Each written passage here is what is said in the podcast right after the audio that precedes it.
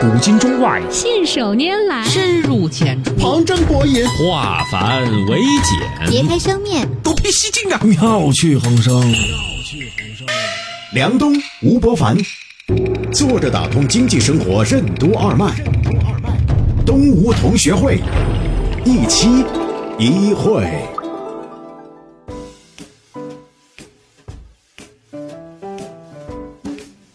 作者打通经济生活任督二脉，大家好，欢迎收听今天的东吴同学会，我是小梁，对面是老吴，老吴你好，大家好、嗯。最近呢，我们一直也在探讨关于这个世界的价值观是如何慢慢形成一种所谓的权力的转移的一个话题。以前呢，这个世界价值观呢，可能是由艺术家、贵族、当权者、教育者，我们称之为精英，向另外一部分人进行教育的，这是传统地球上东西概莫能外的啊。基本上价值观都是由精英向大众输送的，嗯啊，不管是在什么时代，比如说在中世纪的那种教士、嗯、啊，就是他们在输送价值观，但是现代社会就是他们的权威已经。完全崩溃了，嗯，这在西方很明显，嗯、就谁也不会听他们的了，嗯，那在听谁的啊、嗯？听谁的？就是我们前面节目已经讲到过，就商人在里头扮演了一个很重要的角色，嗯，而且呢，他从来没声称他在塑造价值观，嗯。商人为什么能取代传统的精英阶层，成为普通大众价值观的塑造者？什么是所谓的商品拜物教？滑雪和高尔夫球是怎样从生产活动变成高消费运动的？叔本华为什么说人生就是在痛苦和无聊之间徘徊的钟摆？欢迎收听东吴同学会，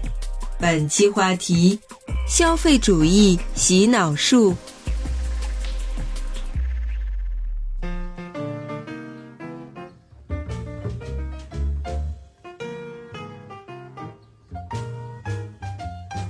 就商人他用什么东西来塑造价值观呢？就直接用他的产品以及他的营销两个东西。嗯，嗯他先生产一个东西，生产这个东西以后呢，再进行所谓的品牌的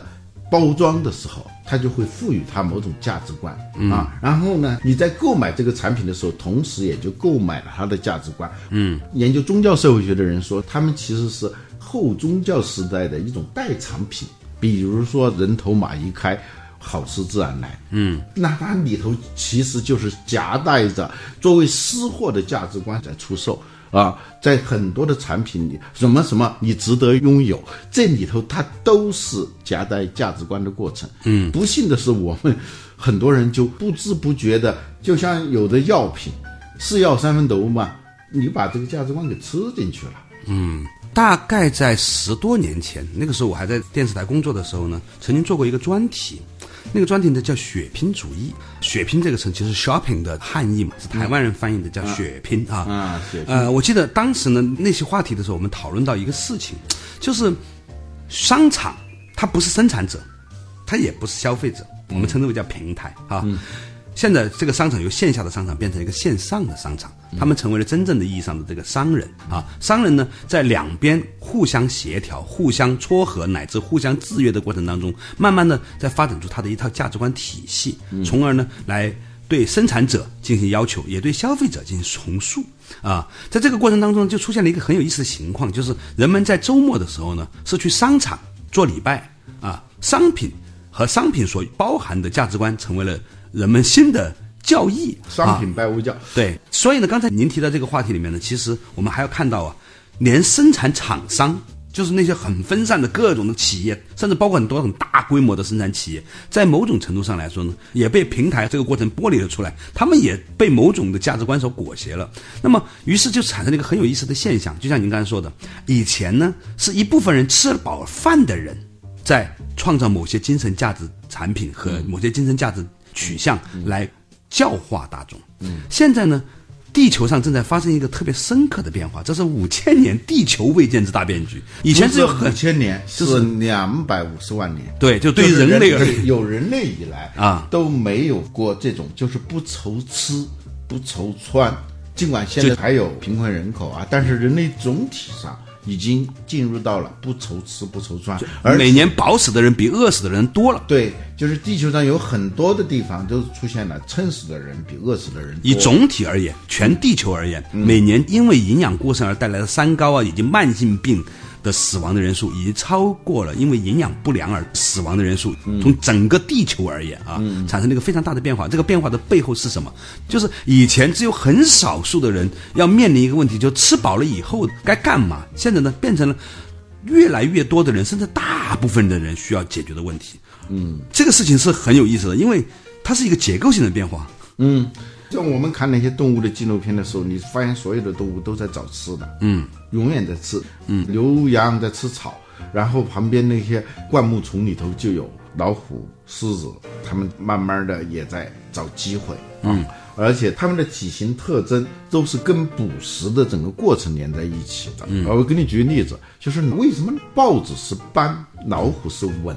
为什么呢？豹子呢，它是会爬树的。虽然它们都是猫科动物，但老虎爬树的可能性很小，基本上是不行的。嗯，它体型太大，所以呢，老虎喜欢躲在草丛中和灌木丛当中，豹子喜欢躲在乔木，就是树上比较多。嗯，当光线透过树叶和透过草丛、透过灌木丛照过来的时候啊，那个阴影是不一样的。就透过树叶照的，一般是一点一点的。嗯，在草丛中，它是一道儿一道儿的。 这这就是它必须要适应，就像变色龙一样，它要适应它的环境，它要伪装。对，就迷彩服不一样。嗯，对，所以呢，在长期进化过程当中，它就形成了不同的迷彩服啊、就总而言之吧，就是动物所有行为都基本上是围绕吃来的，嗯，捕食来的。而我们人也差不多，过去二三十年前我们见面也是打招呼都问的是你吃了没有，是吧？就这是人作为一个。地球上的虽然是高级动物，但也一直没有摆脱的一个基本的难题，就是吃饱肚子的这个问题，现在解决了。嗯，或者说越来越大程度是在更多人那里解决了。但是与此相匹配的一件事情，就像我们刚才说到的，当一个人吃饱饭以后啊，他的新的烦恼就来了，就是你是要去吃的更好、更多、更快呢，还是说除了保持基本的还不错的这个生活品质之后，去追求别的东西呢？这其实是一个选择问题。嗯，但是呢，你要知道，自然进化和文化进化，它两个速度不匹配。自然进化的速度是非常慢的，嗯，文化进化的速度太快了。就是它借助于科技，借助于各种各样的力量，它进化速度很快。这个地球上除了人以外，其他的动物它都没有文化进化这回事情。我们借助于文化进化呢，我们今天就面临一个其他动物都没有的一个烦恼，或者说是一个困惑，那就是什么呢？就是你的所有的感觉、你的苦乐、你的身体感受、你的心理感受，作为动物都是围绕谋求生存相关的。嗯，或者继续生存，也就是繁殖权嘛啊。对啊，繁殖就是两个嘛，生产力和再生产力 啊。但是我们今天，我前两天啊。去那个崇礼啊，去看滑雪啊，我们不会滑雪。我当时站在那地方的时候，我就突然明白了，就是人类的快乐和痛苦都是跟他的生存行为相关的。但是呢，现在人吃饱了以后，他就开始分离。比如说滑雪这件事情，嗯，滑雪典型的就吃饱了撑以后的事儿。不是，哎，滑雪的起源恰恰不是吃饱了撑的，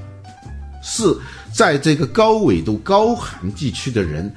冬季打猎或者是解决交通问题的时候，嗯，他只能用这样一种方式。比较平的地方，你还可以用狗来拉雪橇，对但是你在那种山地，尤其是比较陡的，像瑞士那种地方，还有我们东北。林海雪原那种地方，冬季虽然出行的概率会降低，但是你还是要出行。这个出行包括交往，还有打猎。这个过程当中，你只有一个办法，就是滑雪。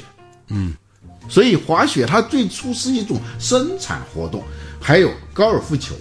有人说高尔夫呢叫绿色鸦片，嗯，滑雪叫海洛因，就是它的上瘾程度和它的昂贵程度堪比海洛因。但最初这个地球上打高尔夫球的人和滑雪的人都是最穷的人，高尔夫球，苏格兰的牧民、啊，他在放羊的时候，手里头拿一根棍子，棍子前面像一个有一点卷曲的那种小齿儿，他就朝地上这么一打过去，就一团泥土就给打起来，很准确的就打到这个正在想擅自离队的那些羊的这个前面啊，它其实嗯是个放牧行为。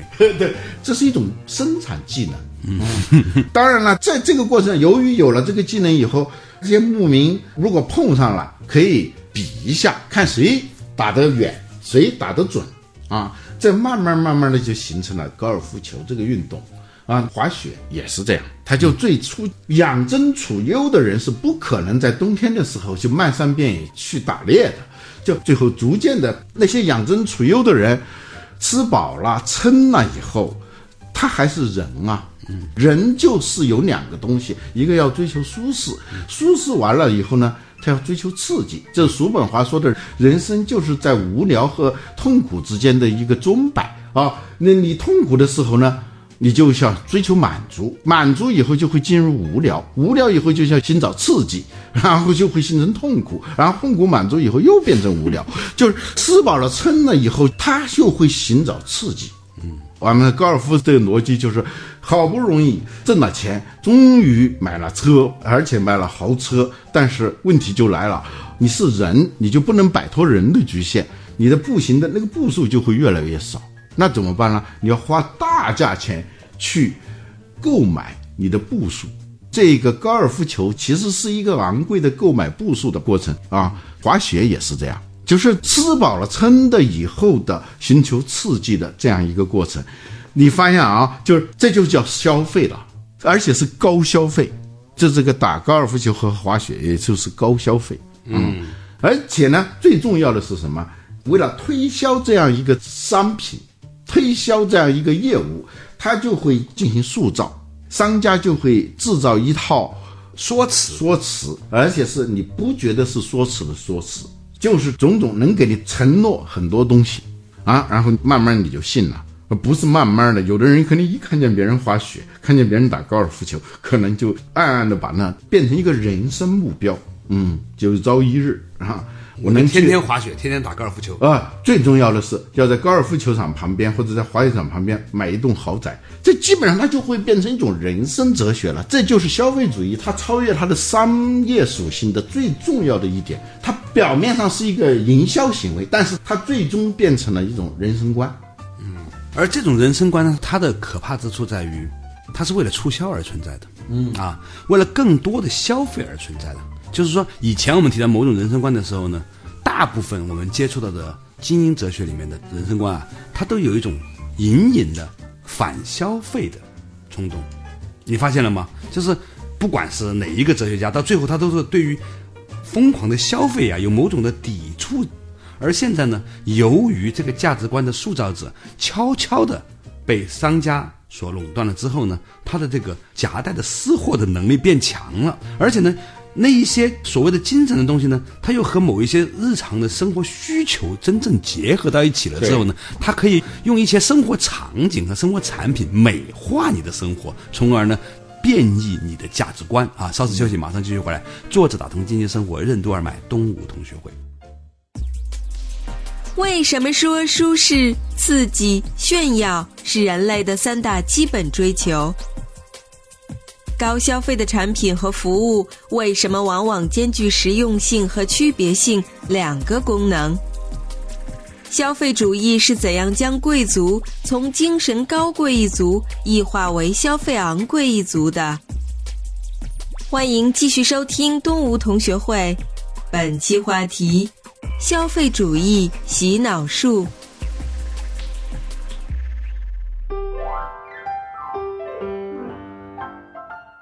作者打通经济生活任督二脉，大家好，欢迎收听今天的东吴同学会，我是小梁，对面老吴，老吴你好。大家好，今天我们讨论的一个话题呢，就是创造并且传播价值观的人正在发生一个很有趣的变化。这个变化将会引发什么呢？啊，以前呢，我们都说是一些贵族，他们先解决了温饱问题之后呢，他们再用某种方式去创造了精神产品啊。现在呢，由于创造精神产品的人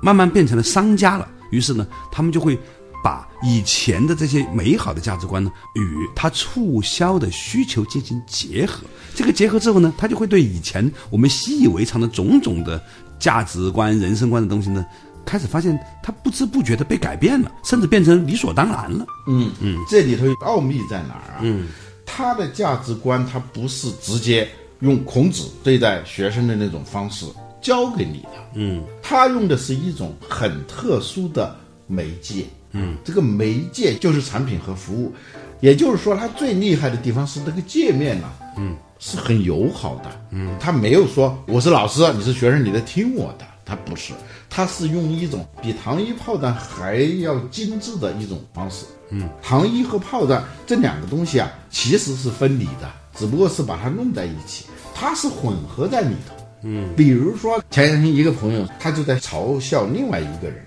他们在同一个公司，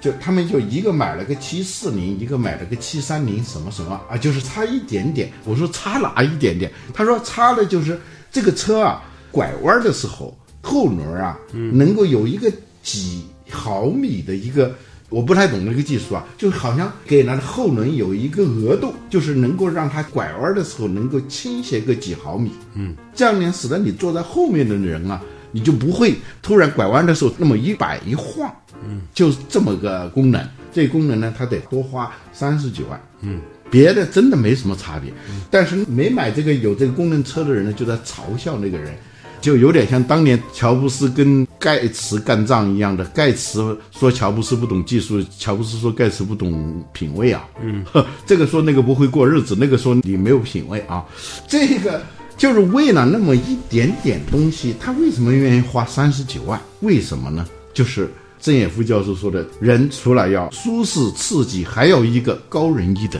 嗯，压人一头，嗯，这种压人一头的那个快感跟舒适，它完全是两种，有时候甚至是矛盾的，嗯，就是要显得高人一等的时候，他有时候甚至会忍受这些不舒适，嗯，什么意思呢？这就是产品的秘密，它让你显得高人一等的媒介，这个产品啊，它也有一定的实用功能。如果没有的话，它也显不出有多高来。嗯，它还是有某种虚实相生，有无相成，它有它虚的地方，也有它实的地方。这样形成了某种高人一等的感觉，嗯，而然后呢，就是当你吃饱了以后，撑了以后，要干什么呢？除了刺激，你就从滑雪这件事情上，它包含两个东西：第一个，寻找刺激，嗯，让自己刺激之外，还要有一个这个刺激，就是激动你自己，同时也是给别人看的。就滑雪，它本身就有高人一等的这样一种感觉，嗯，这就成为一个媒介。我说它是一个媒介，一个产品，它是把这个价值观悄悄地搭载在那儿，让你觉得，如果你在朋友圈里看见你的中学或者大学的同窗很帅的一张在滑雪的照片，你也会感受到某种莫名的悲哀。他在想象你有莫名悲哀的时候，他会感受到某种莫名的呃爽，嗯，就是说你纯粹是为了满足基本的消费，这个不能叫消费主义。消费主义就唯消费论，为消费而消费里头，它就是有某种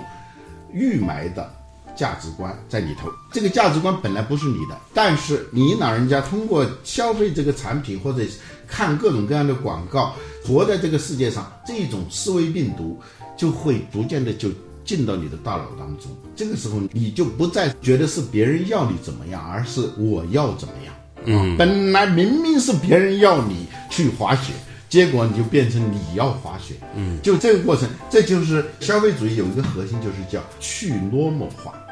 嗯，就是让每一个人啊去 normal。嗯嗯，我最近有一个节目里头在谈 normal 的问题嘛，混的 normal 要不要去参加同学聚会啊？嗯，这成了一个很热的话题。几十年前可能它不是一个热门的话题。嗯，当然也可能存在，这现在成了一个大家都关心的话题。嗯啊，就原因是消费主义，就是你消费是让你自己，同时更重要的是让别人觉得你不 normal。normal 本来的意思是常规嘛，嗯，其实是落魄的意思嘛，是吧？嗯罗某的落魄， 这更形容一点啊。其实为什么有的人会觉得自己落魄呢？这个实际上是被别人的价值观给绑架的。嗯，有一回啊我看有一个送快递的，他让我填一个单子，他说你说吧，我给你写。那笔字啊，我天哪，好吓人呐、我当时那种肃然起敬啊， 这写的太好了，是吧？我不知道他会怎么感觉，可能在他的同学圈子里觉得他混得很 normal，但是我觉得他一点儿都不落寞，嗯，尤其是他干这个工作，嗯，就是专精一意，必有动人处啊。他那个写的时候散发着一种光辉，我觉得，嗯，这就是我们开头那个话题，就是少数先保人群，就是那些过去的贵族啊，嗯，我们不不把它叫先富人群、先保人群、先吃饱的人啊，他们也要解决这个问题。吃饱了以后要 exciting，要出类拔萃，用什么方式？他们是开发出一套东西的，嗯，这个东西往往不是跟钱有关的，嗯，就是以前我们讲的冯唐兄的那篇文章，有些事情很了不起，可是跟钱没关系，他列举了很多很多嘛，嗯，就是所谓贵族精神，我觉得有一点就是。他们是有钱人，或者是不缺钱的人，但是他们能发展出了一种跟钱是有关系，以钱为基础的，但是这个事情本身让你看不到钱的东西。嗯，而且它跟钱的关联度并不是那么强。比如说，一个快递员写一笔好字，嗯，它不是那么强。所以你这个呢，就是旧贵族的价值观的产物。嗯，好，现在呢，由于这些贵族突然他不是没有了，而是说一下子被更多一大票都吃饱饭的人包围了之后啊，这个价值观的操纵权不在那些少数的贵族那里了，没有贵族了，对，大没有了嘛，就大家都一样了。有贵族，不说回来，有贵族那个贵变了啊英文说叫 expensive 啊不是昂贵的 noble，对昂贵，对价格贵的那个贵，对就是消费主义，它就要塑造的是一个那种贵族，就是买得起贵的东西的那一族，嗯而 noble 是高贵之贵嘛，嗯，有时候真的，就我经常会在公园里头，嗯，看到那个就在那个砖上，嗯，写毛笔字的啊，用那个水提一桶水啊，在那儿那种不见说他那个字写得好，是他那种安详的态度，嗯，哎，我就肃然起敬，真的有，比如说前两天有一个让我很震惊的一个小视频嘛，就是一个在菲律宾还是哪里的一个小男孩，会说二十几种语言，柬埔寨英语是柬埔寨哈，嗯，呃，就是你也会觉得这个小孩子让你感觉到他很了不起，肃然起敬，他作为一个柬埔寨儿童，也就是七八岁吧，啊在普通话和广东话之间自由切换。然后他那个法语，我以前学过一点法语，还真的感觉那味儿很对啊那个味儿很足的。对，因为他是向全世界的旅游者学 习。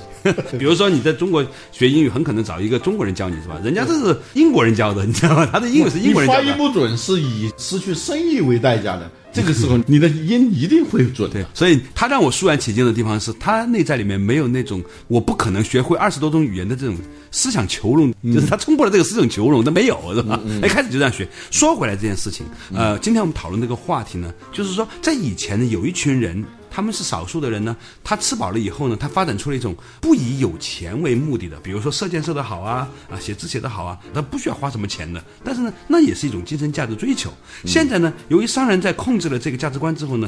贵族一下子就没有变成了昂贵一族嗯啊昂贵一族了。于是呢，那些商人就会夹带私货，把这个世界上比较牛的那些东西与比较昂贵的东西进行挂钩，或者呢，可以卖出更多东西的这种价值观来进行挂钩。嗯，在这个过程当中，整体来说，让人类的精神的高度啊，其实是在降了半格的。呃，是这样，就是有时候在机场就有那种感觉啊，啊就是有的机场我不知道为什么它就是办登机手续的，嗯，尤其小的机场，嗯它就一个窗口，大家就在那儿排队啊，嗯这个队就老长老长啊。后来的你就没脾气的只站在这个地方，嗯，再着急也没用。但是呢，突然哎又来了，不知道他们是吃完饭以后，咣一下子又增加了三个窗口的时候，这时候就会出现一个。就是站在后面的人，他是最有摆脱这种落后的冲动的嘛，他在第一时间就冲过去，他就变成了第一了，在那个队上头，然后中间的呢就很犹豫嘛，嗯，就是站在这儿呢，还是去那边？一想，很可能去那边也还是排这几名，所以就留在那儿了。最后他后面的人都排到了另外的那三个窗口里头了。我说的意思是什么？这个社会应该多开几个窗口。嗯，不要只有一个窗口，嗯， 让我们这些排在后面的人也能够到这对边对，去。让我们这些在商人制定的单一的价值标准里头，我们站在后头的这些人呢，能够看到点希望。说不定新开一个窗口的时候呢，你不能排到第一呢，也能够比现在排的要靠前一点。我觉得这样的社会才是健康的。呃，今天呢，跟吴老师呢聊了一个下午，其实有一个很深的感触，就是我们还是要常常对自己所处的这一个所谓的被过度商业化的社会啊，保持某一种的清醒。尽管有些时候我们仍然被商品裹挟，但是我们还是希望说，哪怕是这是一个事实的情况之下，我们仍然希望呢有多几个价值观的窗口。这几个价值观窗口呢，可以允许不同的人按照他的自己的方式呢去存活。摇曳多姿的物种啊，是这个生态得以平衡发展的一个很重要的原因。当如果有一天只有很单一的某种价值观在主导这个社会的时候呢，第一，它会显得无趣；第二个呢，也会让这个社会的可持续性啊变得更差。好，感谢大家收听今天的东吴同学会，我们下一期依然一期